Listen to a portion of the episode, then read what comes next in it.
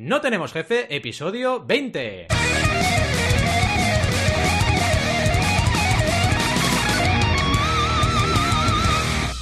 Bienvenidas y bienvenidos a NTJ o No Tenemos Jefe, el podcast donde hablamos de emprender con valores o del tabú con respecto a la menstruación. Lo que nos dé la gana. Podemos ir de lo más técnico a lo más banal. Si es que hablar del tabú respecto a la menstruación es banal. ¿Y quiénes hacemos este podcast? Es que somos los mismos de siempre. Estamos aquí Alberto González, Adrià Tarrida, Roberto Aresena y un servidor. Pero, además de presentarme, que soy Valentía Concia, que si no, no lo digo, eh, tenemos una invitada que ya os iremos diciendo quién es, ¿vale? Así que habrá sorpresa, habrá un quinto elemento en esta conversación.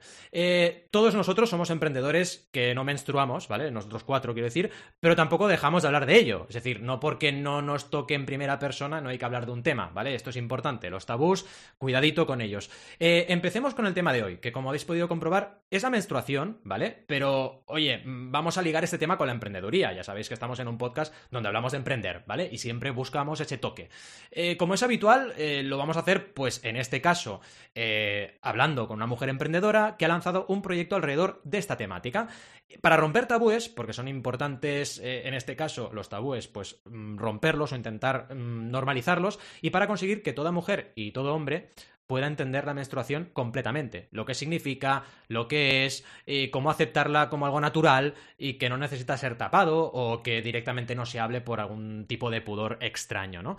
Eh, la verdad es que, sinceramente, ¿eh? Mm, vaya sociedad que tenemos, de verdad. O sea, hay cosas de las que no se habla eh, y son cosas muy naturales. Al final dices, oye, mm, ¿por qué no se puede decir mierda? ¿Vale? Ya os, no sé si lo conté o se lo conté solo a, los chicos en algún momento, pero a mí una vez me bloquearon un anuncio en una red social, no diré el nombre para que no nos bloqueen, por decir mierda en un vídeo. O sea, había dicho mierda en el vídeo, ¿vale? Entonces intenté promocionarlo y me dijeron, no, no puedes promocionar esto porque habéis hecho mierda. Y además, no era mierda en el sentido ni de insulto, ni de escatología, ni nada era porque estaba hablando de una campaña que se llamaba Shitty Robots, ¿vale? Que vale, si lo traduces literal es robots de mierda, aunque podría haberlo traducido de otra forma, sinceramente, ¿no? Podría haber dicho robots inútiles, ¿no? Y hubiera quedado mejor. Pero bueno, me salió por ahí, porque cuando no se graba a veces pues sale como sale, y fíjate, solo por la palabra dices, oye, cuidado, ¿eh? Que, que decir mierda, vaya, cuidado, se para el mundo. Dices, pero oye, si es algo natural y no pasa nada, ¿no? ¿Por qué tenemos esta doble moral en algunos casos, ¿no? Y al final Creo, yo personalmente, en esta breve introducción, que no es necesario llegar a este punto. Estoy de acuerdo que hay temas que en según qué contextos es mejor mm, ponerlos encima de la mesa o no. Por ejemplo, eh, cuando estamos viendo Netflix o eh, pues tenemos un control parental para que nuestros peques pues no vean según qué series de violencia. Lo veo bien. Por ejemplo, yo, ¿eh? Ya sé que esto es muy subjetivo. Yo lo veo bien. Ahora, llegar al punto que no se pueda decir mierda, dices, cuidado, ¿no? Eh, no sé hasta qué punto tiene sentido todo esto, ¿no? Hoy, precisamente, vamos a hablar de esto, de romper tabúes, pero respecto a la menstruación. Y nuestra invitada se llama Paloma Alma y ha creado Ciclo, Menstruación Sostenible, una plataforma para enseñar a las mujeres a vivir su menstruación en positivo, a través de productos y de educación menstrual, dos puntos importantísimos. Así que ya empezáis a ver un poco la relación del tema de hoy con el tema de emprender. Al final Paloma es una emprendedora con todas las letras, que además se atreve con un proyecto que pretende cambiar nuestra mm, sociedad mejor y nuestra manera de entender esta temática en concreto. Si os parece bien, nos ponemos ya con ella, así que antes de nada vamos a darle a la musiquita de sección, que ya sabéis que me mola esto de los mm, soniditos. Venga, a por ello. Bueno, bueno, bueno. Antes de nada, cuidado, que a lo mejor Imaginaos que estoy hablando solo. O sea, imaginaos por un momento que estoy aquí soltando esta chapa y no hay nadie al otro lado. Podría pasar, ¿no? Vamos a ver, ¿hay alguien por ahí? Por ejemplo, Alberto, ¿estás por ahí? Hola, hola, hola, estoy, estoy. Vivo, oh. estoy vivo. ¿Y Roberto? ¿Roberto está? Aquí estoy, aquí estoy. Pero yo, ¿sabes que siempre rezo? Porque algún día ¿Ah? eh, esté solo en este momento. algún día pasará, ¿eh? Malo, Roberto. Es malo. Bueno, ya escucho a Adrián por ahí. Pero con valores, Adrián, con valores. Exacto. Es el malo con valores. Malo con valores. Exacto. Qué bueno el concepto. Oye, a nadie dice que los valores tengan que ser buenos, ¿no? Pueden ser malos. Sí, por supuesto, ya lo, dijimos. Es verdad. Muy cierto. Y ya estáis escuchando a Adrián por ahí, ¿vale? Que ya está hablando. Oye, ¿está lloviendo o no? No, hace un solecito por aquí que no veas. Gusta bastante, ¿eh? porque estamos confinados en casa, pero, pero hace solecito. Es, Es, que irónica la cosa, ¿eh? tú deberías bueno. decir, cada vez que te pregunte esto, deberías decir, qué gracioso, Valentí, qué gracioso está yo. Pues hace más sol allí que aquí, eh, yo creo, porque aquí llevamos una semana Estos últimos días seguro. que está nublado, está, todos estamos aquí Total. porque estamos, cogemos el DeLorean un momento, estamos en plena crisis del coronavirus, ¿vale? Entonces, estamos todos confinados en casa, está gris, dices, ¿pero qué está pasando aquí? Yo para tomar el sol tengo que ir ponerme en un rinconcito en la, en la, terra- en la terraza, no tengo terraza, en el trozo donde cae el sol para ahí tomar el sol. Dices, madre mía, esto es muy triste. Pero bueno, sobreviviremos. Y oye, ¿qué os parece si presentamos a Paloma? Estaría bien, ¿no? Curioso. Da- Hombre, dale, dale venga. caña. Hola. Paloma, ¿qué tal? ¿Cómo estás? Hola chicos, ¿cómo estáis? Pues bien, bien, bien, aquí a tope. Y vaya, lo primero que nos gustaría es que te presentaras un poco explicando mucho mejor que yo, pues tu carrera, quién eres y, y lo que es ciclo, ¿no? Para empezar un poco a abrir boca. Así que adelante, todo tuyo. Claro, yo me presento, pero lo primero, me encanta estar aquí con, con vosotros, o sea, vosotros que sois chicos, ¿no? Que habéis dicho que no menstruáis, aquí hablando tranquilamente de menstruación, un día de confinamiento como este, Mm. eh, me parece genial, qué mejor tema que hablar entre nosotras. Sí que genial. Pues sí. Eh, ¿qué, qué, qué os puedo contar? Pues bueno, eh, yo cuando me vine la regla por primera vez, pues me dijeron que me podía poner o una compresa o un tampón, ¿no? Y ahí empecé mi vida menstrual con los sufrimientos que vemos en los anuncios muchas veces, o en- eh, a las amigas, ¿no? Que vemos esto de es que me duele, es que estoy en esos días, es que no sé qué. Bueno, a vivir la menstruación de la manera en que nos han contado a todas que, que tenemos que vivirla. Y así paso, paso, paso, hasta que en 2012 más o menos me fui a un viaje por Australia que me cambió bastante la perspectiva de mi vida y dije, ostras, voy a irme por ahí por el forest australiano y voy a ir dejando un reguero de tampones con la de mm, animales salvajes que hay, que no, no, o sea, no, no me veía yo en esas. Y eso junto con un montón de problemas ginecológicos que tenía y que siempre me habían dicho, pues, que era normal, ¿vale? Que era normal que tuviese problemas. Y yo decía, pero ¿cómo va a ser normal? ¿No? Si todo el mundo, la mitad de la población menstrua. El caso es que me puse a investigar un poco y descubrí la copa menstrual. ¿Sabéis lo que es la copa menstrual? Sí. Pero bueno, Sí. explícalo, porque la audiencia, la, la audiencia igual no. Vale, yo ahora- Además que nosotros. Ahora lo explico, ahora lo explico, pero bueno, yo descubrí la copa menstrual, que es, que es un instrumento, por así decirlo, que, eh, que recoge la sangre dentro de la vagina en vez de absorberla como haría un tampón y que tiene la peculiaridad de que es reutilizable, porque está fabricado en silicona médico y hipoalergénica, ¿vale? Una copa de buena calidad la puedes utilizar durante más o menos 10 años. Hmm. Tela, ¿eh? 10 años. Y encima, bueno, a mí lo que más me llamó de esto, que yo me primero dije, bueno, qué asco, yo eso paso de usarlo porque no conocía a nadie que lo usase. Sin embargo, dije, bueno, ya con la de cosas que me pasan ahí abajo, total, otra cosa más. Y la, la probé y me cambió la vida de manera radical. Y cuando digo de manera radical es radical, ¿vale?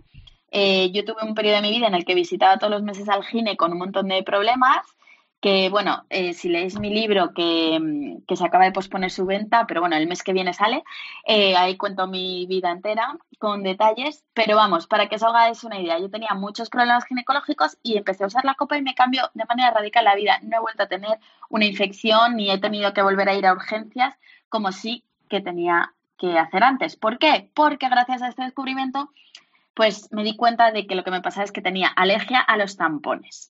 Entonces, esto es muy importante en mi vida como emprendedora, ¿vale? Porque fue una cosa que me cambió tanto la vida que dije, ¿cómo puede ser que no me haya enterado, que hasta los 22 años no me haya enterado de que existe algo como una copa menstrual o como las compresas de tela? Claro. que es otra de las cosas que ahora eh, lo vemos con mucha más normalidad, pero que, que, que yo hace, pues eso, ocho años no tenía ni idea de que existían. Y bueno, el caso es que hice este viaje, me, para- me pareció maravilloso, descubrí la copa y las compresas y me hice una fan absoluta de ellas y empecé a contárselo ¿no? a la gente a mi alrededor. Y el caso que me quedé allá a vivir, etcétera. Y bueno, volví en 2016 a Madrid y eh, me di cuenta que la situación seguía siendo la misma, que mis amigas seguían sin conocer la copa, Hmm. que mis compañeras tampoco sabían, que era muy difícil conseguir una copa de buena calidad, que, que no se hablaba del tema, cuando en el mundo, 2016, según la revista Forbes, que esto es muy interesante, eh, se, había, la revista Forbes dijo que 2016 había sido el año de la menstruación, porque por diferentes cosas que pasan alrededor del mundo, se empezó a hablar de la menstruación, empezaron a surgir empresas, empezó a surgir un montón de emprendimientos, de proyectos y de activismo menstrual. El caso, que yo dije, no puede ser esto, me puse a hablar a todo el mundo de menstruación, al mismo tiempo que me vi de vuelta en España después de cuatro años Em, creciendo muchísimo en el extranjero, siendo bilingüe, habiendo aprendido un montón y me encontré con el mismo trabajo de mm, shit, como decías tú, el mismo trabajo de mierda que tenía antes. Y yo decía, pero ¿cómo me voy a volver a este trabajo con lo que yo he aprendido, con lo que yo mm. sé? No puedo, no puedo. Y em, mi madre, que es muy así, me mandó un, un concurso para mujeres emprendedoras en una gran revista de mujeres que hay y yo de repente, pues estas cosas, no sé si a vosotros comprendéis, os ha pasado alguna vez, que yo no tenía, o sea, no tenía claro que fuese a emprender, aunque siempre supe que quería hacer algo un poco a mi manera, ¿no? Entonces fue ver el anuncio de este concurso para mujeres emprendedoras, que dan 25.000 euros también, y de repente en mi cabeza se armó, ¿vale? Se armó exactamente la idea. ¿Qué es Ciclo?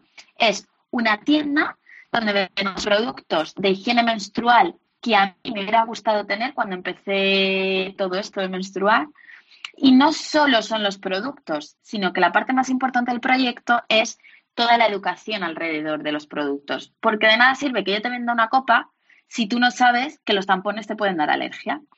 Entonces, eh, si bien la vía principal de ingresos siempre había sido la tienda al principio de productos, poco a poco los talleres y las formaciones fueron em, cobrando más importancia. Y bueno, el caso que en mi cabeza se formó exactamente la idea de ciclo de menstruación sostenible, presenté un proyectazo al concurso, pero un proyectazo, ¿eh? que estoy segura que nadie presentó un proyecto tan desarrollado como el mío. Al final gané, ganó una marca de ropa que no era la verdad nada innovador y que mm, nunca ha llegado a, progresar como marca, pero da igual, porque yo ya tenía todo el proyecto hecho y mis amigas me empezaron a pedir estos productos que veían en Instagram, porque yo me abrí una, una página de Instagram para presentarla como al proyecto, por así decirlo. Y, era, y había hecho todo tan bonito, con una estética tan, tan demandada, porque lo hice todo muy Pinterest, la verdad, que mis amigas y conocidas empezaron a pedirme las cosas, entonces antes ni de siquiera tener financiación, me vi ya empezando el proyecto a pequeñita escala. Eso fue en 2016 y eh, este mes, de hecho en abril, hemos cumplido cuatro años. Que todos sabéis que la marca de los tres años más o menos es bastante crucial. Entonces, hemos llegado a los cuatro años con un proyecto ya muy consolidado y ya no solo tenemos la tienda, sino que también tenemos la escuela online y nuestro último proyecto, que es una membresía que se llama The Menstrual Club, que es un club virtual para aprender educación menstrual de manera continua mes a mes. Qué bueno, qué bueno. Y esto es básicamente. Bestial. Yo creo que Alberto tiene muchas ganas de hablar porque le tocaba la siguiente mm. pregunta y era un poco sobre la trayectoria, pero vaya, le dejo a él porque seguro que le has inspirado un montón para preguntarte cositas. Fíjate que eh, yo iba a comentar que conozco bastante el tema de la copa eh, porque mi pareja la utiliza y la verdad es que eh, es impresionante. Yo cuando me lo contó, cuando la compró y la empezó a utilizar, pensé, joder, si es que con este producto evitas comprar compresas y demás. es decir, que, me parece una revolución y, es hasta raro que no esté extendido, ¿no? En todo el mundo. Que, parece algo como básico, ¿no?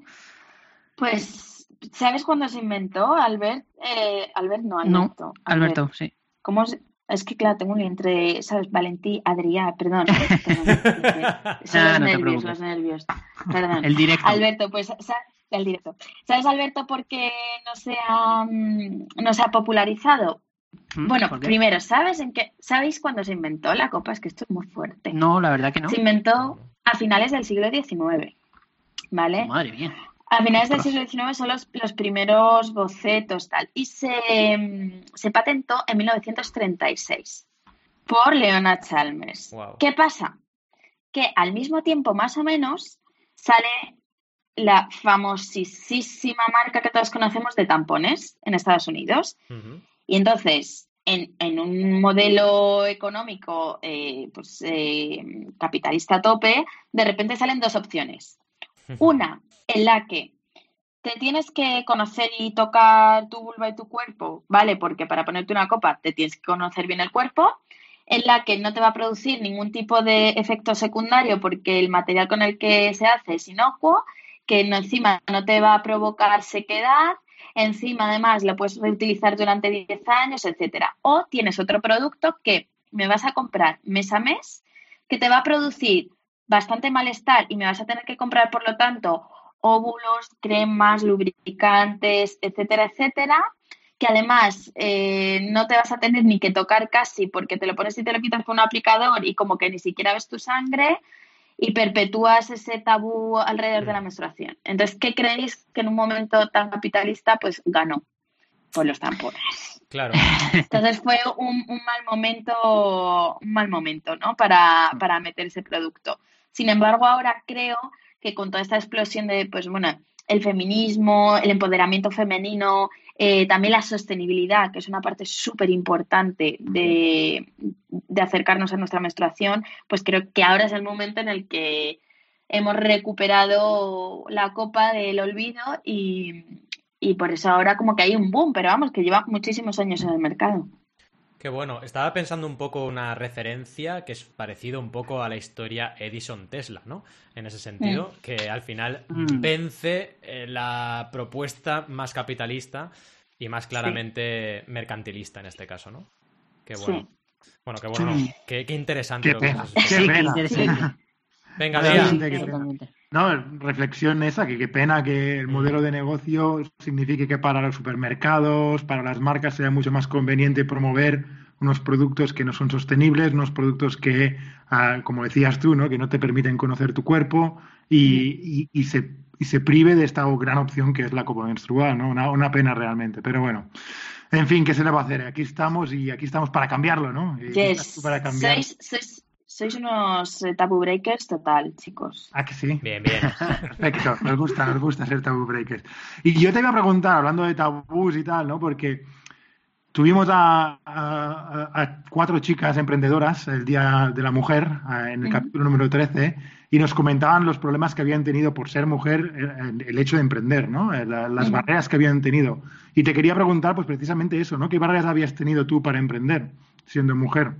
Uf, pues es que a ver por dónde empiezo. O sea, mira, yo siempre digo que yo no solo tengo, he tenido barreras o impedimentos por ser mujer, sino que también los he tenido por ser joven y por además parecerlo, ¿vale?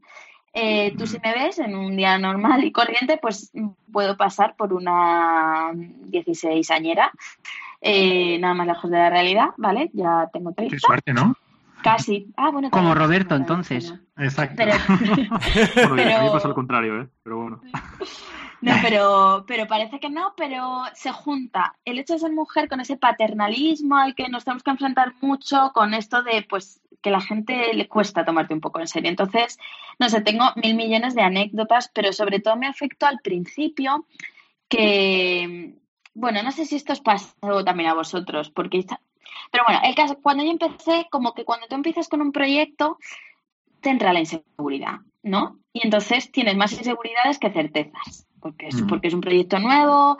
Em, yo no venía de un ambiente especialmente emprendedor, entonces como que yo tuve mi idea y yo fui a tope a por mi idea, pero es que vamos, ni mi familia, ni amigos cercanos, nadie había emprendido. Entonces era como que a mí me, tiraba para adelante eso que te entra en las tripas a los emprendedores, eso que te dice sigue, sigue, sigue, aunque todo alrededor te diga que no. Entonces, eh, cada vez que alguien me, no que me atacase, sino como que había una situación como que ponía en duda mi proyecto, mi valía, em, eso siempre se agravaba por el hecho de ser mujer. Es que no sé cómo mm. explicarlo muy bien, pero como que no, siento como que... Paloma, también las chicas nos lo dijeron, ¿no? Que ellas son las primeras en decirse que no. Claro. Sí. sí, entonces, si, si ya de por sí eso, el no tener referentes femeninos a mi alrededor también me afectó mucho. El, encima de eso, que cada vez que iba a un proyecto me tratan así, no sé, me... Bueno, esa ha sido alguna de las cosas. Otra de las cosas es, bueno, cada vez que he ido al banco o a pedir un pedir un crédito, que luego nunca me lo han dado, pero bueno, como a algún proyecto, siento que siempre el hecho de ser mujer me ponía un pasito por detrás, ¿no? Como que no era emprendedora, era mujer emprendedora. Mm. Que siempre que se habla de mujer emprendedora es como cositas de chicas. Es como, no, perdona, yo estoy hablando, tengo un proyecto y tengo un proyecto para escalarlo, para, etcétera, etcétera. Y ya de lo último que me está pasando un poco, eh, bueno, pues eh, siempre que me he enfrentado a informáticos o a, o a servicios auxiliares un poco cuando no entendían muy bien el proyecto, ¿vale? Como que, que siempre mm, lo eh, infravaloraban, por así decirlo, ¿sabes? Como que nunca lo llegaban a tomar en serio del todo. Y creo que es en parte porque nos dedicamos a cositas de chicas, por así decirlo. Y es como, no, perdona, es que está... Es que lo, lo he tenido que hacer porque Alberto, cuidado, ¿eh? Que Alberto está en ese sector de informático, ¿eh? Cuidado, cuidado. Pero Claro, ojo, que, que yo no soy de los que está hablando ella, eh. Cuidado. Ahí está. Yo rompo tabús, yo rompo tabús. Escucha, lo mejor de todo es que nuestros informáticos, bueno, ya son unos expertos en la menstruación, Mm. ¿vale? O sea, ya los pobres les tuvimos que decir que os veáis, por favor, el contenido. Nos tenéis que ver, tenéis que ver el curso, porque Sí, es que sí. si no, no os enteráis de nada. Y ya ellos hablan con nosotras de la copa con total normalidad y cada vez que nos tienen que subir una foto a la web o algo es como, sí, la foto del culo que la compré. Esa-". O sea, es también, entiendo que para ellos no es fácil. Claro. Pero bueno, principalmente creo que está como mujer en, en el no tener referentes. Y cada vez que he ido a un concurso, por ejemplo, he ido mucho a estos de Google Startup a buscar financiación, cosas así, el ser la única chica, el ser la más joven normalmente Mm. y en tener como que hacer doble esfuerzo para que los demás me pudieran mirar en igualdad de condiciones. Diría que eso más o menos es lo que a, a lo que me he enfrentado más veces. Sí, sí. Ya. Mm. Qué fuerte, ¿eh? Sí, sí, sí, la verdad es que, que- que es jodido y fuerte. Yo, yo en concreto, eh, Paloma, bueno, la verdad es que me, me parece muy guay tu historia y, y bueno, en concreto te quería preguntar, porque, es- o sea, lo que nos gustó mucho la entrevista en sí, de por qué queremos hacerla, es porque, bueno, al final el podcast va de emprender con valores, ¿no? Y Sí. esto de los valores para nosotros nos gusta bastante. Y bueno, a mí también me toca en, en particular y, y el tema de a veces eh, emprender un proyecto con muchos valores o valores que son un tabú, a veces te hace chocar con muchísimos problemas. Y en Sí. este caso, como es el, en el tuyo, que es la menstruación, ¿qué retos te ha, te ha supuesto hablar sobre la menstruación y sobre tu proyecto? eh, eh, bueno, en tu día a día, de que has empezado y, y cuando vayas a contar tu proyecto, si la gente de, de por sí te pone una cara rara o... ¿Qué, qué retos Pues- sí crees que te ha dificultado no poder a- crecer de la misma forma o avanzar de la misma forma que un proyecto que a lo mejor no tiene tantos valores arregados como el tuyo?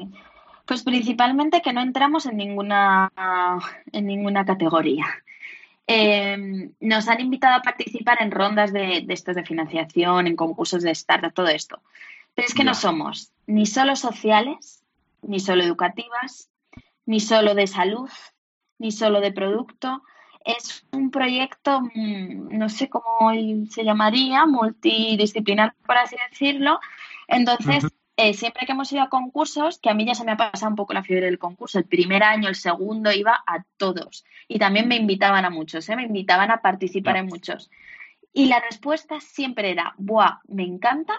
Pero eh, no termina de encajar con la categoría del concurso, del proyecto, lo que sea.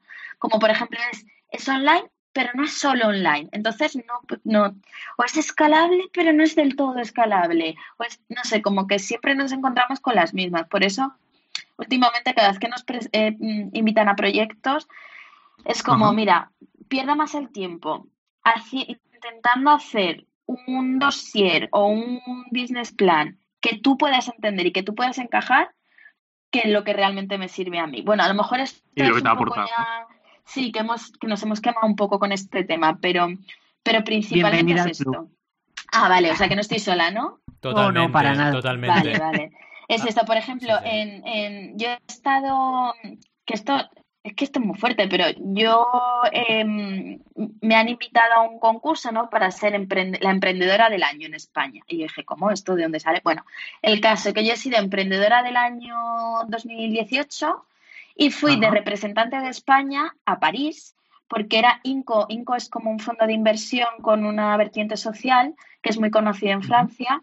Y, y, yo fui de representante de España allí a París, en el, en el Ayuntamiento de París, con el ministro de Transición Ecológica allí sentado a dos metros mío, eh, con la alcaldesa de París, con todos los medios de comunicación, etcétera, porque allí eh, la, el social business eh, se lleva muchísimo más que aquí. Aquí nadie sabe lo que es una, un social business. Es que nadie lo sabe, no existe esa categoría.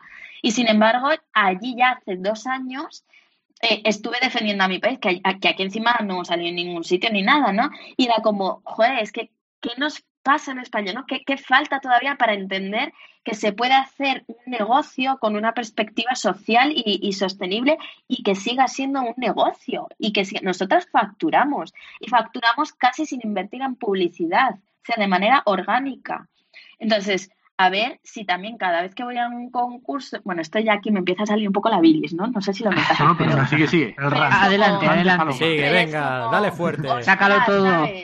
Yeah, he ido, es que es que recientemente hace poco fuimos a un concurso, no, pues igual para social businesses en el Ayuntamiento de Madrid. Y ostras, ganó un proyecto muy chulo, pero un proyecto que no es social, ¿sabes? Que, que, no, es, que, yeah. que, no, que no entendéis lo que es, que no sabéis y no entienden tampoco que un proyecto con una vertiente educativa puede ser un proyecto que genere revenue, que genere, eh, pues eso, sí, money, eh, dinero, vamos, cash. Exactamente. No sé, esto yo creo que es, eh, que es de lo principal. Y luego también, bueno, más a nivel concreto, imagínate cada vez que yo digo, no, es que mi proyecto va de menstruación. O sea, eh, Claro, eso cuesta. es- eso- sobre todo lo que yo que- quería sacarte, Sí, es decir, cuando pasa sí. eso, te- la Sí. gente te suele en España todavía poner caras raras o qué haces o Sí. infravalorar. ¿Notas tú eh, esos problemas? Sí, O- sí, total. Si tú todavía, Total. si tú no has visto nuestro Instagram, eh, Ah. como que pones una cara, mm, vamos, la gente flipa y, y lo primero es, eh, no, no, no sé, bueno, escríbeme un email, ¿no? Algo así. Ahora, normalmente, si tú ya has visto el proyecto por algún sitio, si conoces o si tienes una novia que se la copa o cosas así, em, como que entra muchísimo mejor. De Mm, hecho, hace poco estuve dando una charla para 300, bueno, hace poco el año pasado, para unos 300 directivos de recursos humanos, ¿vale? Dentro de unas jornadas de emprendimiento y tal. Y yo fui diciendo, ya verás, esta gente va a flipar en colores, porque la mayoría eran hombres y hombres de un perfil ya mm, cuarenta y pico, ¿eh? cincuenta, ¿sí? Y, y Valentía, mi sorpresa- Eh, cuidado, cuidado. Ya, sab- ya sabía, ya sabía que nos iba a caer. A Sabía ver, que es nos que iba estaba a caer. punto de caramelo. Oye, pero una cosa, veáis- yo no aparento menos, sorpresa, ¿eh? Que, que- que Pero- les encantó. sí. Y, y salieron ¿No? un montón de hombres de este perfil que yo, mm, he de decir, que prejuzgué.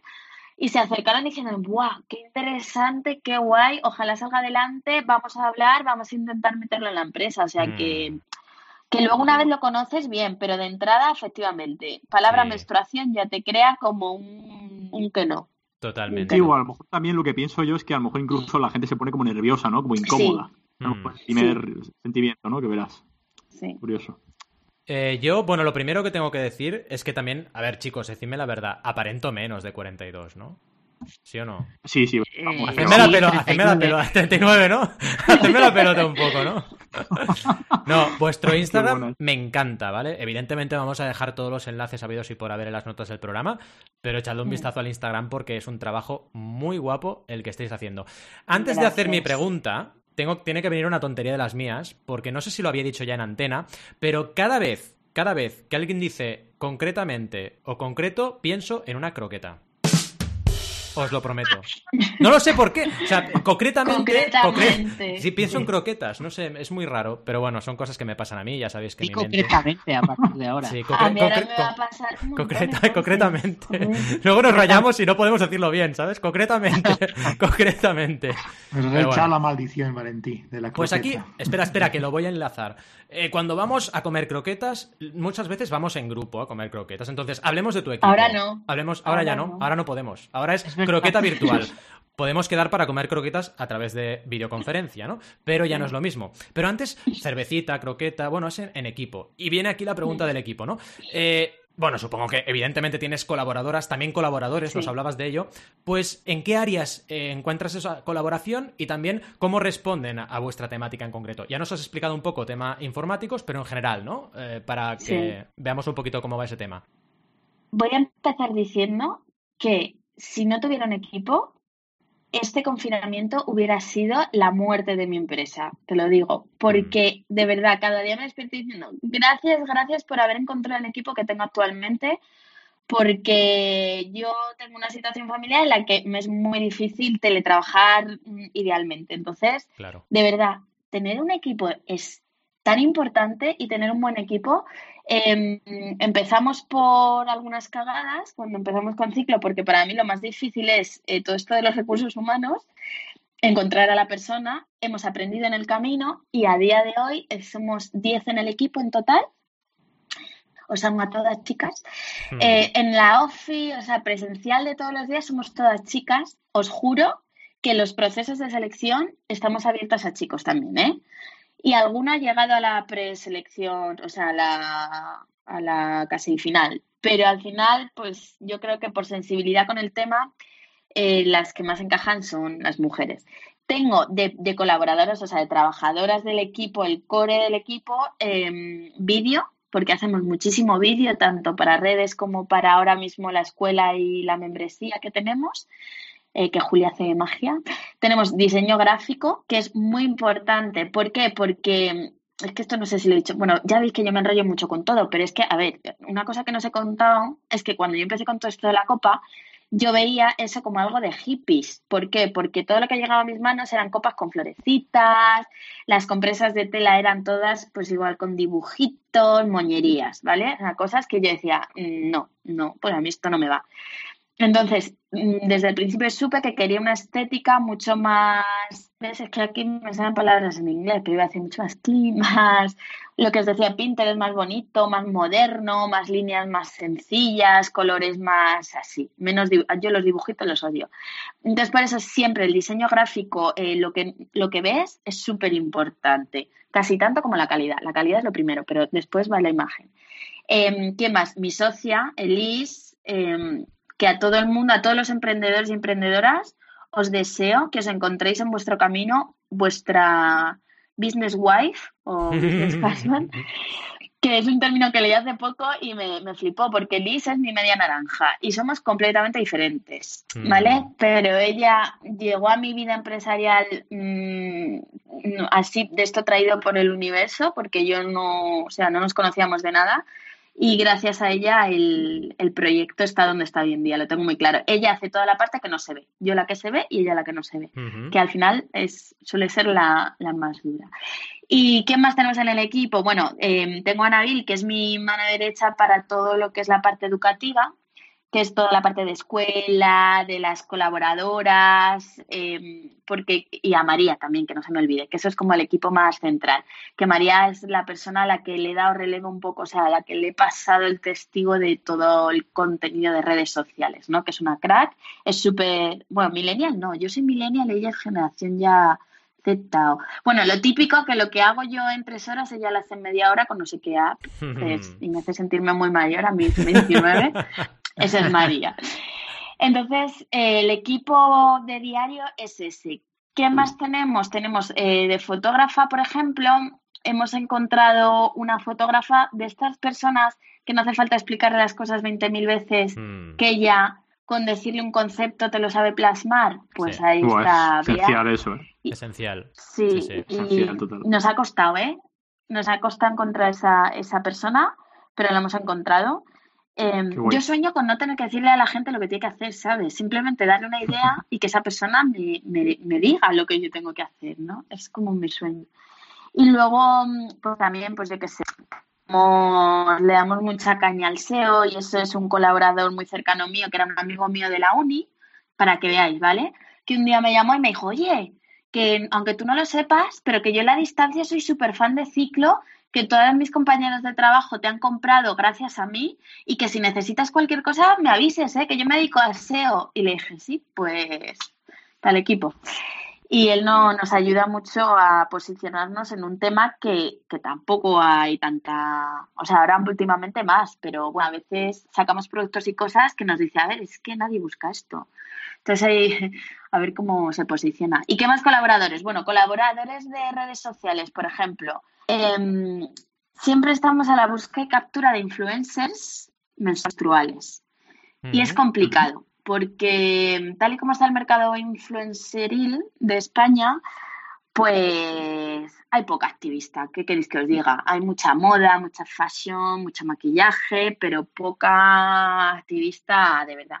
Hmm. Entonces, em, nos cuesta siempre, pero poco a poco vamos afinando y lo que estamos haciendo ahora con las colaboradoras de, de redes es hacer embajadoras de la marca, ¿no? Para que sea una, una trayectoria más a largo plazo. Porque nos hemos encontrado con colaboradoras a las que a lo mejor hemos planteado una campaña y han sacado la copa en su Instagram sin explicarlo o notándose que nunca jamás lo habían usado Claro. y, y es que se nota. Entonces nosotros lo que queremos es gente que hable desde el corazón o desde el chichi, como digo yo, desde Mm. ahí, Sí, sí, sí, sí, sí. de, de lo que supone el cambio a la copa menstrual. No me interesa que alguien muy famoso hable de la copa si no la ha usado y si no le mola el tema, porque es que se nota. Entonces Se eso diría que son las colaboraciones que ya vamos afinando después de cuatro años. Bien, bien, bien, bien, bien. Eh, supongo que ahora Alberto tendrá reflexiones también sobre tecnología, retos, ¿no? ¿Cómo lo ves? Sí, eh, me parece interesante continuar por aquí. Bueno, de hecho se ha hecho alusiones antes a que soy un robot, digo un programador. Eh, así que yo creo que bien, ¿no? Hablemos de tecnología. ¿Qué retos tecnológicos ha supuesto la plataforma que utilizáis o el desarrollo de vuestro negocio, digamos a nivel técnico, ¿no? ¿Cómo, cómo lo habéis eh, cómo lo habéis hecho? ¿Qué retos habéis tenido y, y qué tenéis actualmente, ¿no? Uf, Alberto, ya no sé tú y yo eh, hablar de esto, porque, madre mía. A ver, yo, mira, empecé, empecé con una, una web de estas que te puedes hacer tú sola, ¿vale? Y, y todo iba muy bien. Y entonces luego ya empezamos a añadirle cosas y esto ya es un agobio, lo de la tecnología. Es nuestra amiga y nuestra enemiga al mismo tiempo. El mayor reto es que, mm, como es, es que estamos incorporando tendencias o conceptos de marketing o, o- o cosas, herramientas que en el mercado anglosajón, por ejemplo, yo no paro de ver y, y están como los emprendedores estos de marketing que son la hostia en Estados Unidos, lo usan todo el rato y aquí todavía como que no está tan implementado, ¿no? Entonces, para encontrar un soporte tecnológico que te entienda cuando tú le dices que quieres meter el lead pages o que quieres meter un Thrive Card o que le quieres meter, yo qué sé, todas estas herramientas que existen, Mm. como que a veces no nos entiende, ¿vale? Nos ha pasado un poco con la membresía. No hay tantas membresías en España que yo sepa. No hay tanta. Ahora se lleva mucho. Bueno, no sé si vosotros lo habéis visto, pero cada vez hay más membresías. Sobre todo, ya os digo, yo todo lo que veo lo copio del mercado estadounidense, del mercado inglés y eso, que cada vez más emprendedores están escalando su negocio gracias a membresías, ¿no? Totalmente. O sea, hay Members membresías. sites. Los memberships, sí, que hay membresías de 20.000 cosas. Yo Sí. llevo detrás de mi membresía como dos años ahí con la idea en la cabeza y ya em, por fin la sacamos, la sacamos en enero. ¿En enero? En febrero.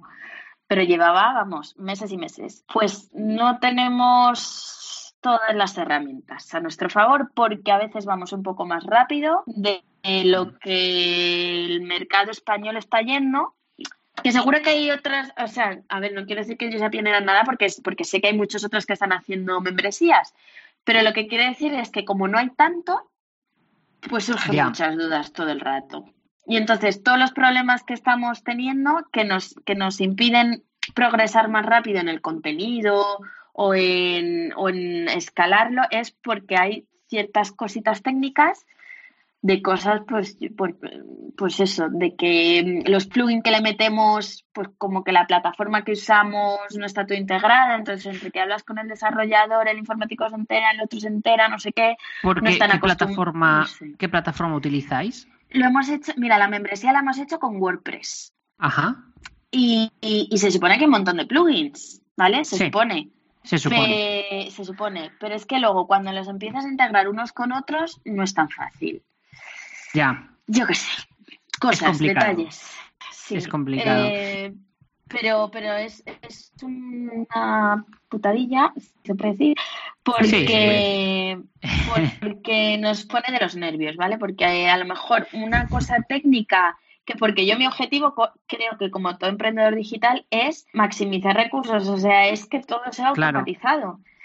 Y me veo haciendo cancelaciones manuales, hablando con fulanita porque su tarjeta de su banco no le deja progresar, porque se le cancela automáticamente.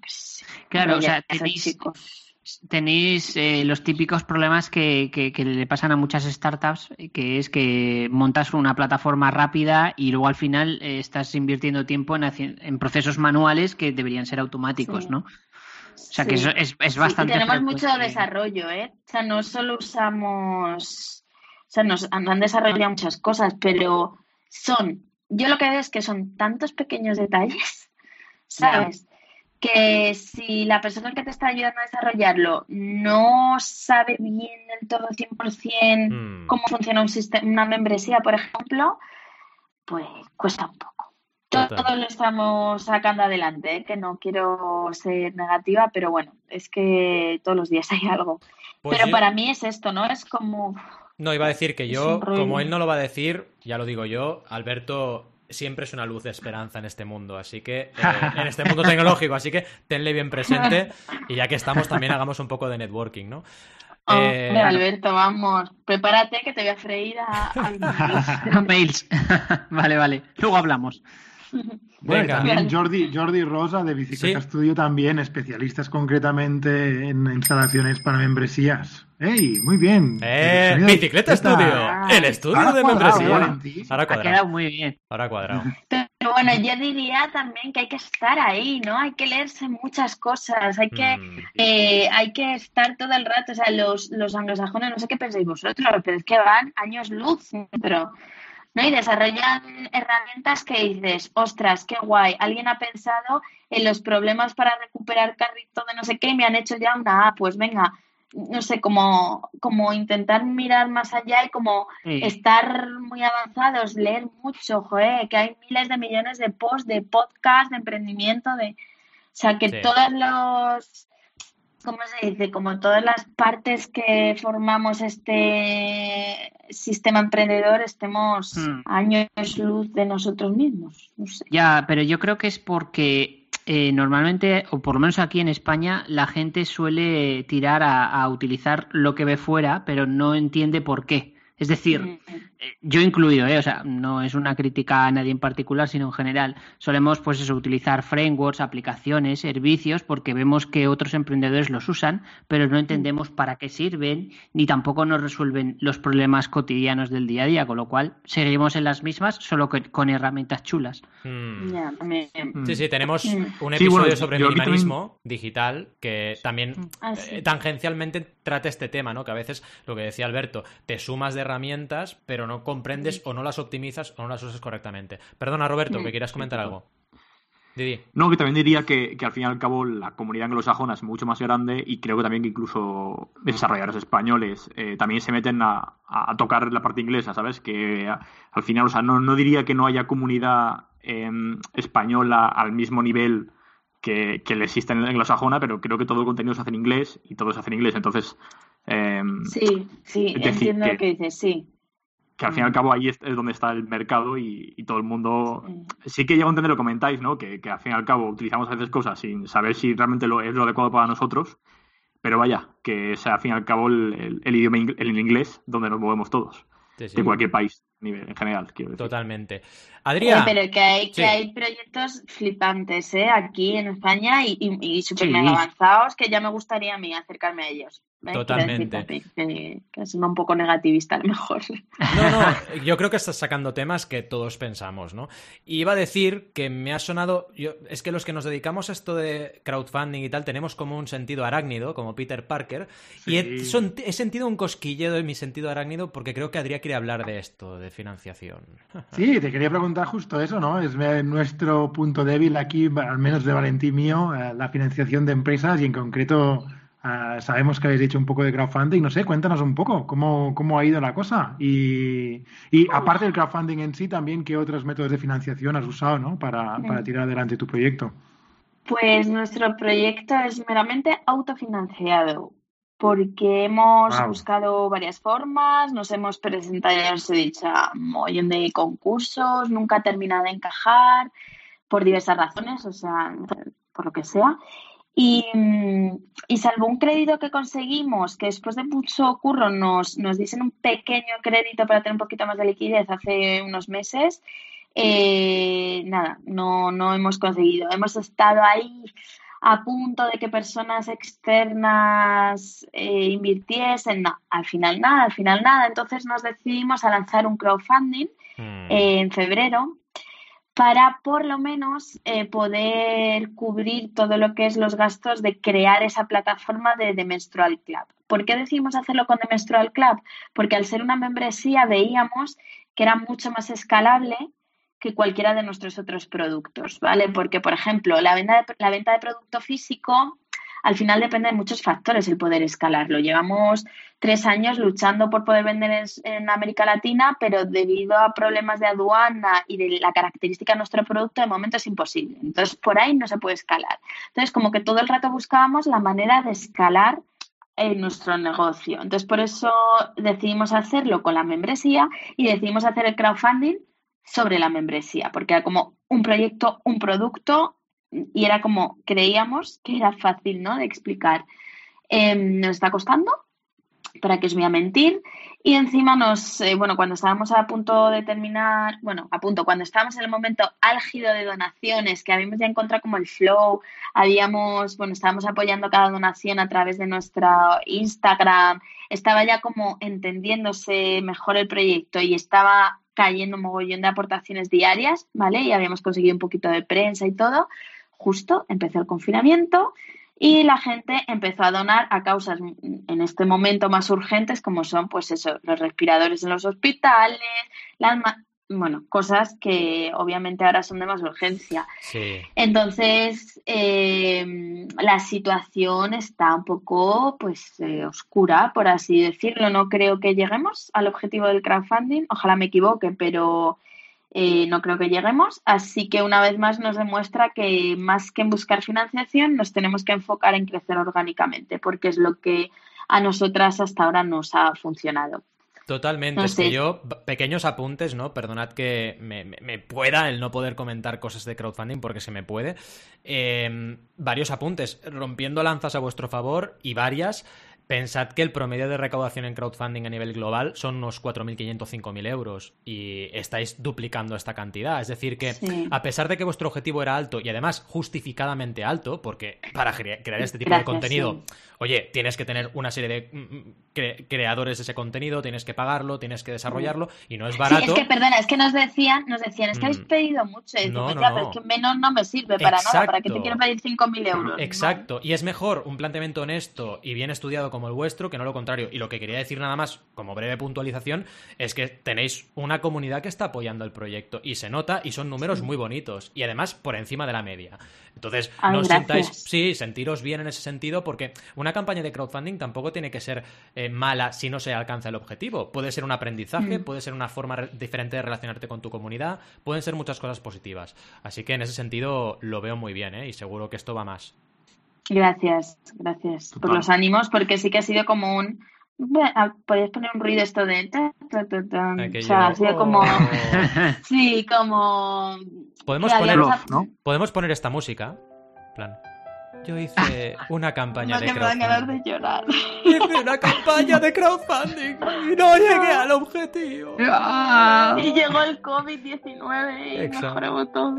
Pero entonces hay que recordar esto, que tienes una gran comunidad. Sí. Claro que sí, esto es lo importante al final, ¿eh? Si tienes una comunidad, bueno, es lo que hablamos a veces de los mil, cien fans verdaderos, etcétera. Oye, que, si tienes una comunidad que te apoya, esto seguro que va a dar sus frutos. Y como bien decías, a veces es un tema de tiempos. Es el tiempo que desarrollas o el tiempo que tardas en desarrollar esa relación con tu audiencia, básicamente. Mm. Pero bueno. Sí. Nos hemos quitado la espinita de probar el crowdfunding que llevamos tiempo queriendo. Eh, y bueno, lo que tú dices es un aprendizaje muy interesante, la verdad. Ya te digo. Roberto, va, danos un poco de energía aquí emprendedora. Va. Sí, bueno, pues yo, siendo como, como soy la persona más, más joven de, bueno, eso creo. Sí, bueno, se, lo sé, pero como a veces a mí me, pasa lo contrario, que a mí me piensan que la gente soy más viejo de lo que soy. Pues te quería preguntar un poco cómo ves tú en las nuevas generaciones eh, con respecto al tabú que, que tenemos ahí hoy con la menstruación. ¿Cómo lo ves? si crees, crees que poco a poco va a cambiar esto y, dentro de unos años, cuando eh, vayan, pasando estas generaciones en las que me incluyo, que yo, bueno, yo creo que soy generación Z, pero no lo tengo bien claro. Em, si crees que, hay cada vez mejor se entiende el problema y cada vez está menos tabú, hay más tabú breaker y nos olvidamos tanto de, cómo, de cómo lo, ve ahora en general la sociedad. Mm. Bueno, yo estoy contentísima porque sí que se nota un montón el cambio, o sea, pero un montón. Eh, os he contado esto de que voy a los concursos y muchas veces no ganamos, ¿vale? Pues muchas veces son eh, parte del jurado hay mujeres mayores, o sea, mujeres al final de su época fértil, perimenopáusicas, y suelen ser las que menos apoyan el proyecto porque tienen el tabú como tan instaurado, es algunas, ¿vale? Generalizo, pero nos ha pasado en varias ocasiones, tan instaurado que son de las de es que yo no veo el tabú por ninguna parte. Pues mm. Yo digo que tengo la regla y ya está. Sin embargo, las jóvenes es increíble porque cada vez más se atreven a hablar abiertamente de ello. No tenéis más que meteros en Instagram, alucináis con la cantidad de perfiles que hay. Em, con la, pues yo qué sé, por, por, ejemplo, hacemos una pregunta, ¿no? En una publicación de Instagram de, bueno, ¿y a ti qué te parece? ¿Qué día de la regla es peor o cuál es lo peor que te pasa con la copa? Y hay chicas de 13, 14, 15 años que contestan, pero súper abiertamente, cero tabús, te cuentan ahí su vida íntima de su menstruación y sin ningún problema. Entonces, y ya no solo las chicas, los chicos, ¿vale? Nosotras damos talleres en colegios y al principio planteábamos la duda de mixtos o solo para chicas. Y al final yo dije, es que yo quiero que los chicos sean parte del cambio. Y entonces hacemos talleres siempre mixtos. Y alucináis con los niños, los niños están preparadísimos para hablar de esto. Y ya no es como cuando nosotros íbamos al cole, que era como, ay, ay, una compresa. No, o sea, los chicos mm. cogen una compresa o una copa, la miran, te preguntan, nada. O sea, va a ser un cambio brutal. Ya lo está haciendo, pero un cambio brutal. O sea, super taboo breakers. Bestial. Qué guay. Ahora mm, toca una sección que son preguntas un poco más, más ágiles, que a lo mejor algún tema ya más o menos lo hemos tratado, pero ahora que hablabas de cambios, eh, la típica pregunta muy típica, muy manida, si tuvieras que cambiar algo de la trayectoria emprendedora que has tenido hasta el día de hoy, ¿cambiarías algo? Porque teníamos el que sería, pero a lo mejor no cambiarías nada. ¿Cambiarías algo o, o no? ¿O lo harías todo tal cual? Pues es que lo haría todo tal cual. Ah, bueno, sí, voy a decir una cosa que cambiaría. Eh, registraría mi marca en la oficina de patentes y marcas con un abogado, porque no lo hice y me ha costado muchos miles de euros y muchos disgustos. Ya. Pues mira, es un aprendizaje mm. súper potente este. Sí, pues sí, si tienes una marca, hazlo y gástate si son 100 euros o 200, lo que sea el abogado de patentes y marcas, pero hazlo con un abogado, porque mm, cosas que tú te crees que son muy sencillas en realidad no lo son. Mm. Súper aprendizaje. Venga, Alberto. Siguiendo con, esto de las preguntas picaditas, ¿no? Em, eh, ¿Qué es lo más difícil de emprender según tu opinión? De lo que tú llevas, eh, de tu trayectoria, digamos. Confiar en ti misma y confiar en tu proyecto. Todos los días eh, me tengo que recordar que, esto va para adelante y que yo soy válida y que, y que, y que mi voz es válida. Entonces, confiar en mm. ti mismo mismo. Hmm. ¿Y qué es lo que te resulta más fácil de emprender? Si es que hay algo fácil. Eh, eh, ostras, ¿qué me resulta más fácil? Ay, ay, ay. Eh, em, diría que, que, seguir como mi intuición, o sea, como que hay una parte de todo mi emprendimiento que es el producto que yo quiero, la imagen que yo quiero y el comunicarlo como yo quiero, que me ha salido del alma desde el principio. Porque muchas veces lo dicen en inglés, ¿no? El mejor emprendedor es el que hace un scratch their own itch, que se rasca su propio picor, digamos, ¿no? Y supongo que es algo, un problema que tenías tú personalmente, ¿no? Y, y, que has querido solucionar para el mundo, ¿no? Sí. Sí, al final no, no hacer tanto caso a todo el mundo lo que te dice todo el mundo, ¿no? y seguir un punto de intuición. Es no hacer ni puñetero caso, ni puñetero caso Porque al final cada proyecto es un mundo, total. Sí. Totalmente. Qué guay. Y, oye, antes eh, que has comentado los talleres, ¿qué, es lo que más te preguntan en esos talleres? ¿Qué es lo que más te suelen Todo el rato, da igual de lo que ah. sea el taller, yo puedo hablar de productividad y ciclo de lo que sea el taller, que siempre me acaban preguntando dudas sobre la copa menstrual. Entonces, Solución a esta pregunta, que os descarguéis la guía para usar la copa menstrual que tenemos en la web y que nos visitéis y que veáis el YouTube. Pero es lo que más nos suelen preguntar. O sea, da igual de lo que yo esté hablando. Aunque hable de emprendimiento, siempre alguien se me hace que me dice, oye, eh, yo no me sé quitar la copa, ¿cómo me la quito? Siempre. Sí, sí. Mm. Y mi pregunta de esta rapidita seguro que ya me la ha respondido, porque ¿cuál es vuestro producto de más éxito, más estrella? Pues será este, ¿no entiendo? O, o no, a lo Pues mejor no. ahí te voy a decir que últimamente están bastante empatadas la copa con las compresas de tela.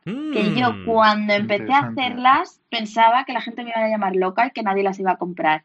Y nos Pues- las quitan de las manos. No, no, no, totalmente. De Anda. hecho, esto lo puedo decir porque mi mujer no tiene tabúes, eh, que casi ninguno, vaya, por no decir ninguno, y ella es usuaria tanto de copa como de compresas eh, de tela, y la verdad es que está encantadísima, pero mucho. Es ¿eh? que son la leche. Sí, Yo digo siempre que son un abrazo vulvar. Exacto, muy buena esta. Me ha molado mucho esta. Es que es, que es así. Es- bueno. Yo, para que es que Buena no, promo no esa. tiene nada que ver. sí. Sí, sí, sí, qué bueno, qué bueno. No, sé si no sé si Facebook eh, me dejaría ponerlo como anuncio. Ya. Eh, igual te censuran. Maldita Pues que Suena muy bien. ¿eh? Hasta yo querría tener un, un abrazo vulvar. Exacto. Pues verás. Bueno, con respecto a la venta online, a ver, siempre es complicado vender online. El mundo del e-commerce es, es jodido, vamos a hablar así hablando en plata. Eh, y sin que me cuentes ahora exactamente tu estrategia de marketing, porque si no necesitaríamos cinco horas más, eh, ¿qué hacéis para animar las ventas? Escuchar a nuestras clientas. Súper importante. ¿Cómo lo hacemos? A través de Instagram. En los comentarios, en las fotos, siempre te- te- cuando te empiezan a preguntar mucho sobre una cosa o se repite un tema, lo que sea, dices, venga, va, vamos a, a enfocarlo por ahí. O sea, si hay muchas dudas de la copa, va, vamos a hacer una campaña para la copa, eh, aportando una guía para su uso gratuito, por ejemplo, ¿no? O si hay mucha gente que está en plan, ay, que no sé, es que tal, pues un día de gastos gratis. O si hay mucha gente que dice, es que no sé si comprar el CBD o el Ginevites porque tengo dudas tal, pues campaña de marketing para, para quitar dudas y vender estos productos. Siempre escuchar a la audiencia. Vuestro, vuestro canal principal podrías decir que es Instagram. Total, Hmm. total. Mm. Qué bueno. Y Guay. cambiando un poco de tema, la, la logística, ¿cómo la tenéis solucionada? Uy, la logística.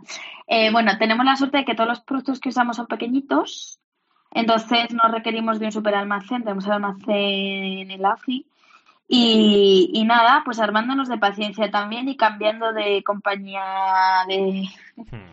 de envíos de vez en cuando porque, por ejemplo, el tema de la sostenibilidad nos costó mucho que la compañía que usábamos al principio entendiese que no queríamos bolsa de plástico. Nos decían que no, que es que tenía que ser así. Pues el día que les dijimos adiós muy buenas, nos vamos con otro, nos dijeron, ah, venga, vale, sí, no hace falta que pongas plástico. ¿Vale? Una de las cosas de logística. Y así más, bueno, logística tampoco hemos llegado a un equilibrio. También gracias sea, lo a que tenéis la tec- externalizado, ¿no? No, no, no, no, lo hacemos todo No. nosotras. No, no, no, no, no. Ah. O sea, lo tenemos, lo hacemos todos nosotros. Lo único que usamos compañías de, vamos, usamos eh, Sí, sí, sí. compañías de envíos, pero no, lo hacemos todo Envío. nosotras. No, además lo tenemos que hacer todos nosotras porque nuestros envíos son muy detallistas. Eh, Entonces no me veo yo haciendo un dropshipping de esto y que lo envíen de cualquier manera. Súper importante la presentación. Está sobrevalorado el dropshipping. Bueno, en mi opinión, perdón, ¿eh? yo lo he dicho así. Sí, no, no, no. Yo, yo estoy de acuerdo. Vamos, yo es que Total. ni de coña, o sea, nada, nada. De la manera en que preparamos nosotros los paquetitos y también eh, de la manera que nosotros reducimos costes y impacto con los paquetitos, no lo va a hacer ninguna otra persona por nosotros. Totalmente, totalmente. Mm. Roberto, va, una pregunta Y- de estas millennial, no, Z, generación Z. Pues mira, me, me iba a volver ahora con, con el tema de redes sociales. Que bueno, como sé que tenéis el hashtag y lo utilizáis mucho, Taboo Breakers, Hmm. que bueno, que me, nos contéis un poco si, si, si es utilizado mucho por vuestra comunidad, qué tal os funciona, si os llega nueva gente por ahí, si, que, que, bueno, qué, tal hacéis con el uso del hashtag y cómo funcionan. Supongo en Instagram será donde más eh, caña le daréis, pero si en otras redes sociales también, Que nos cuentes un Pues- poco sobre esto. Sí, bueno, cada vez mejor. eh, a la gente le encanta compartir, pues por ejemplo, cuando le llega el paquete, ¿no? Al hilo de la pregunta anterior, cuando le llega el paquetito, como es tan bonito y tal, ya de manera orgánica, sin que nosotros tengamos que decírselo, eh, lo suele compartir, dicen yo soy tabú breaker, eh, como que les gusta mucho formar parte de, de la comunidad. Y por ahí nos ¿no? gusta. Eh, a lo mejor no tiene tanto engagement como o- otros hashtags, no sé, no sé si por ahí Ya. nos entra mucho. Pero, ¿no? pero ¿se os ha unido alguna otra marca o os ha pasado algo? Ah, bueno, sí, bueno. ¿O, sí, es, o siempre os la- identifican con ese hashtag o otras marcas se unen? O sea, un poco... Eso, sí, sí, sí, a siempre alguien la- lo usa, que es, sí, Ujú. bueno, sí, de- dejémoslo en el sí. Dejémoslo ahí, ¿no? Sí, sí. Sí, yo diría que si, si vuelvo a emprender, usaría unas palabras más fáciles, porque es que siempre tengo ahí el dilema inglés-español, ¿no? En, en el Mm. negocio, y a lo mejor Taboo Breaker es un poquito difícil de escribir. Te entiendo, te Lo entiendo diré- perfectamente. Bueno, todos los que nos dedicamos al crowdfunding te entendemos perfectamente porque Vale. se escribe crowdfunding Crowd- sin de crowdfunding. de crowd, bueno, unas cosas Sí. muy raras, muy raras. En fin. Sí, sí. Creo que es el momento de pasar a la sección debate que acabo de rebautizar como sección debatito, porque la tendremos que hacer muy rapidita. ¡A por ello! Venga, vamos a por debate, que aquí es un poco la locura, ¿eh? O sea, aquí soltamos una pregunta y cada uno que diga lo que opina, pero sí intentemos ir ágilmente. Pero antes, antes, antes, antes, tenemos una sugerencia de oyente. Y esto, cada vez que pasa, tenemos que poner un sonido bastante interesante, que es este. Porque estamos muy contentos de que nos digáis cositas. Y en este caso, en este caso, ¿a qué no sabéis quién nos ha dicho algo? Nos ha dicho algo el señor Jordi García Cudina de... Eh, y han salido... Oye, tenemos que cobrarles a Bicicleta Estudio porque han Sí, salido sí, bastante. ha Hay salido que cobrarles. veces. Hay que Sí, cobrarles, sí. ¿eh? Pedazo de promo. Yo creo que Hay sí. que cobrarles. Y nada, nada, nos recomienda la newsletter Suma Positiva de Samuel Gil, un boletín con noticias sobre startups, tecnología, innovación e inversión. Y lo hacía a colación de nuestro episodio sobre newsletters, ¿vale? Esto no pasa nada. Si os pasa, si escucháis un episodio y os apetece decir la vuestra, pues lo decís, nos enviáis un correíto y ya está, sin problemas, en notenemosjefe.com y lo comentamos, ¿vale? Así que nada, tenemos aquí, os dejamos en las notas del programa Suma Positiva. Y ahora sí, primera pregunta. ¿Habláis de menstruación abiertamente con vuestras amistades? ¿Sí o no?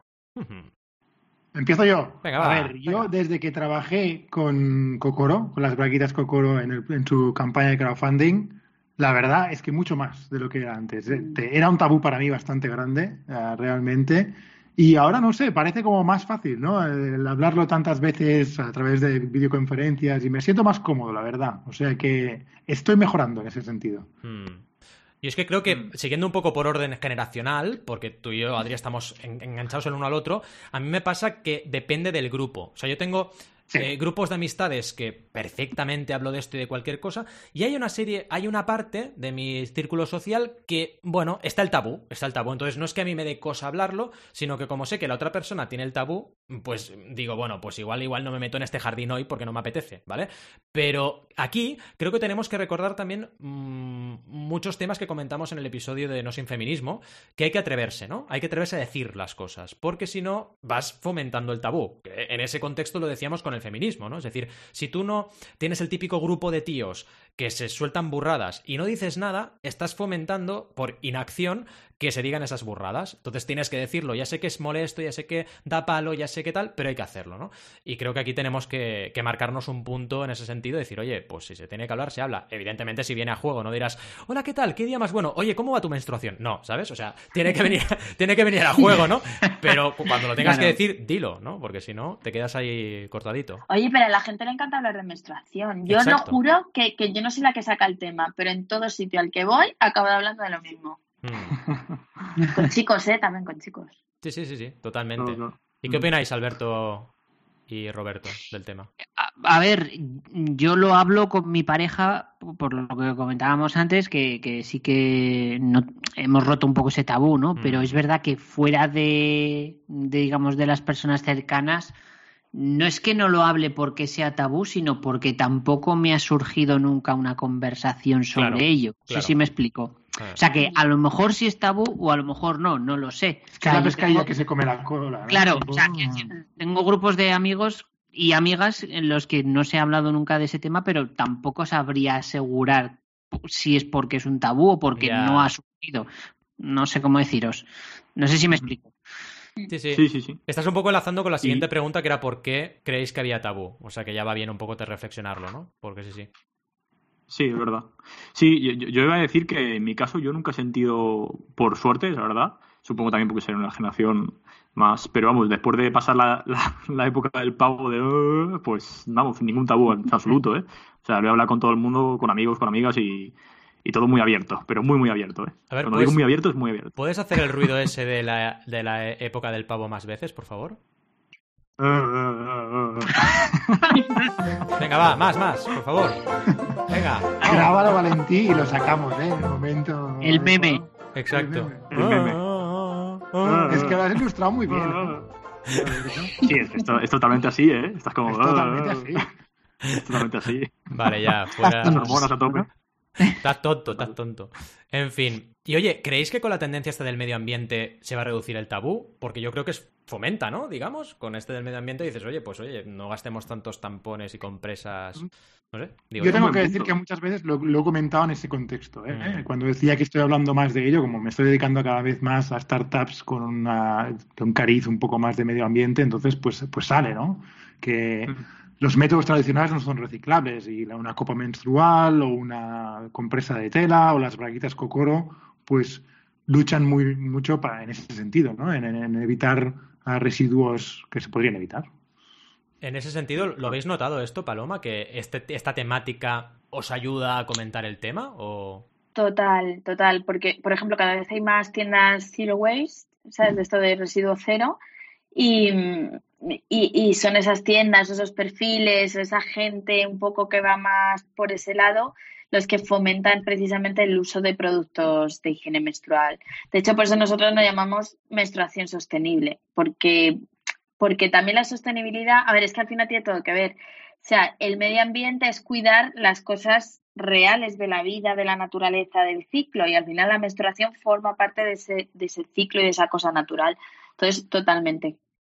Total.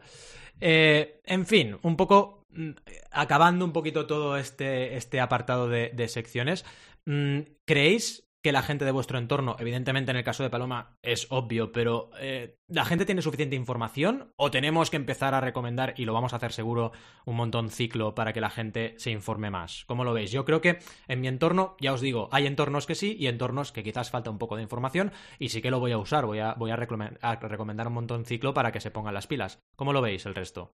Yo, yo en mi caso, mira, antes que he dicho que no había ningún tabú, ni, a mi parecer, eh, con mi gente en torno ningún tabú, pero sí que falta información.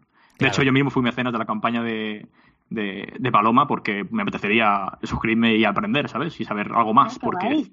a ver, que, que con mi chica pues tengo la oportunidad también de saber más, ¿no? Pero, pero sí, pues yo creo que falta información, por supuesto. Mucha Total. información. Y cuanto más difusión e información haya, mejor. Sí, sí, yo, yo aquí recuerdo una campaña sobre la endometriosis que a mí me toca de cerca porque una amiga nuestra muy cercana pues, pues sufrió endometriosis y, y sufrí- sufre, de hecho, y, y nos lo comentó. Y, y es una campaña de crowdfunding que se llama EndO, que ya os dejaré también el enlace. Y, y es una forma de, digamos, mm, normalizar temas de los cuales no se habla. Y creo que es muy importante. Pero al hilo de esto os voy a decir una cosa. ¿Sabéis el problema de esto? Que hay muchas cosas que no se sabe que no se saben. Ya, Entonces, Correcto. tienes razón. Claro. Cuando Claro. decimos hay suficiente información, claro, Mm. es que si tú no sabes toda la información que puedes saber, o sea, yo me he encontrado con mujeres de treinta y pico años que han parido, que no han visto una copa menstrual en su vida o que no saben que tienen fases del ciclo. O, por ejemplo, ahora estamos dando talleres en, en empresas en las que les enseñamos a gestionar su productividad de acuerdo a la fase del ciclo en la que están y a la gente le explota la cabeza. Total, Entonces, total. eh, o con la endometriosis, ¿no? Por ejemplo, es que hay muchas mujeres que no saben lo que es la endometriosis, que se Mm. tarda hasta ocho años en diagnosticar. Sí, hay sí. muchos profesionales de la salud que no saben. Que no lo saben, es que es muy fuerte y no se diagnostica Y tú vas correctamente con por eso. dolor, vas Ah. con dolor, es que me duele, me duele, y te dicen, es que es normal, te tienes que aguantar, tómate Sí. esto o ponte Mm. o tómate la píldora. Sí, sí. Entonces, Uf, el problema eso, ¿eh? Es la desinformación más que quizá la falta de información. Exacto. Ya. Si, si no sabes lo que ignoras, tampoco sabes preguntar. Sí, sí, sí, Exactamente. totalmente. Mm. Totalmente de acuerdo. Y ya para acabar un poco, reflexionar sobre el papel de redes sociales barra comunicación tradicional, ¿no? ¿Qué papel juegan cada una de ellas? Yo creo que las redes lo hemos comentado bastante y el hashtag Taboo Breakers creo que está muy bien puesto ahí. Todo vuestro trabajo en, en Instagram es fundamental. Los medios de comunicación, digamos, más eh, carrinclones, ¿estos Mm. mm, qué? ¿Están a favor o están ahí en contra? ¿Les cuesta? ¿Cómo lo ves, Paloma, particularmente? Yo eh, cada vez más, cada vez más. Eh, nosotros hemos tenido bastante prensa de manera orgánica, pero eh, ¿sabéis por qué es? Porque cada vez hay más mujeres periodistas, entonces Mm. cuando se le, puede, se le deja a esas mujeres periodistas jóvenes que tienen Instagram seleccionar temas de los que hablar, eh, pues nos dan hueco para, para salir hablando de Qué esto. Eh, em, y es por eso, porque cada vez que hemos salido en prensa, cuando nosotros hemos enviado a prensa nunca salimos, pero cuando son las periodistas las que nos siguen y Mm. normalmente nos compran de todo como clientas, son ellas las que tienen la oportunidad de meter un tema y me contestan en plan de me han dejado hablar de algo, quiero hablar de menstruación, ¿te vienes? O hablamos. bueno. Entonces creo que al final es, eh, más que los medios, es quienes hacen los medios, ¿no? Sí, sí, Claro. totalmente. En fin, Mm. lo primero de todo, Paloma, muchas gracias, muchas gracias por habernos acompañado y ha sido, bueno, un capitulazo, estamos súper contentos. Eh, desde ya te lo decimos, porque ha estado súper, súper, súper chulo. Y aquí nos tienes de, ahí- eh, de- Exacto, de aliados. de ¿eh? aliados, esta es tu no, casa no, sobre me encanta todo. esto, vamos. y- voy a hablar con todos vosotros. Total, y con ganas de volverte a tener de aquí un tiempo para que nos cuentes avances, por supuesto. Y a todos vosotros y vosotras os decimos que os queremos un montón, que todo esto lo hacemos por vosotros y también lo hacemos porque nos apetece hacerlo, no hay que negarlo, pero que como siempre cada semana estaremos aquí el próximo miércoles a las 12 y 12 horas, así que no os olvidéis de eso y también sabéis que nos podéis escuchar como siempre os decimos cuando os dé la real gana. Por favor, muy importante, dadnos amor en las redes sociales, seguidnos, comentadnos, ir a notenemosjefe.com y comentadnos allí, enviadnos preguntas, todo lo que queráis. Y también muy importante, las estrellitas en iTunes, las valoraciones en iVoox, etcétera, muy importante para ayudarnos a seguir adelante. Muchas gracias y como siempre decimos, nos vemos en la siguiente y os deseamos muy buenas y creativas jornadas. ¡Hasta luego! Adiós. Adiós. Adiós.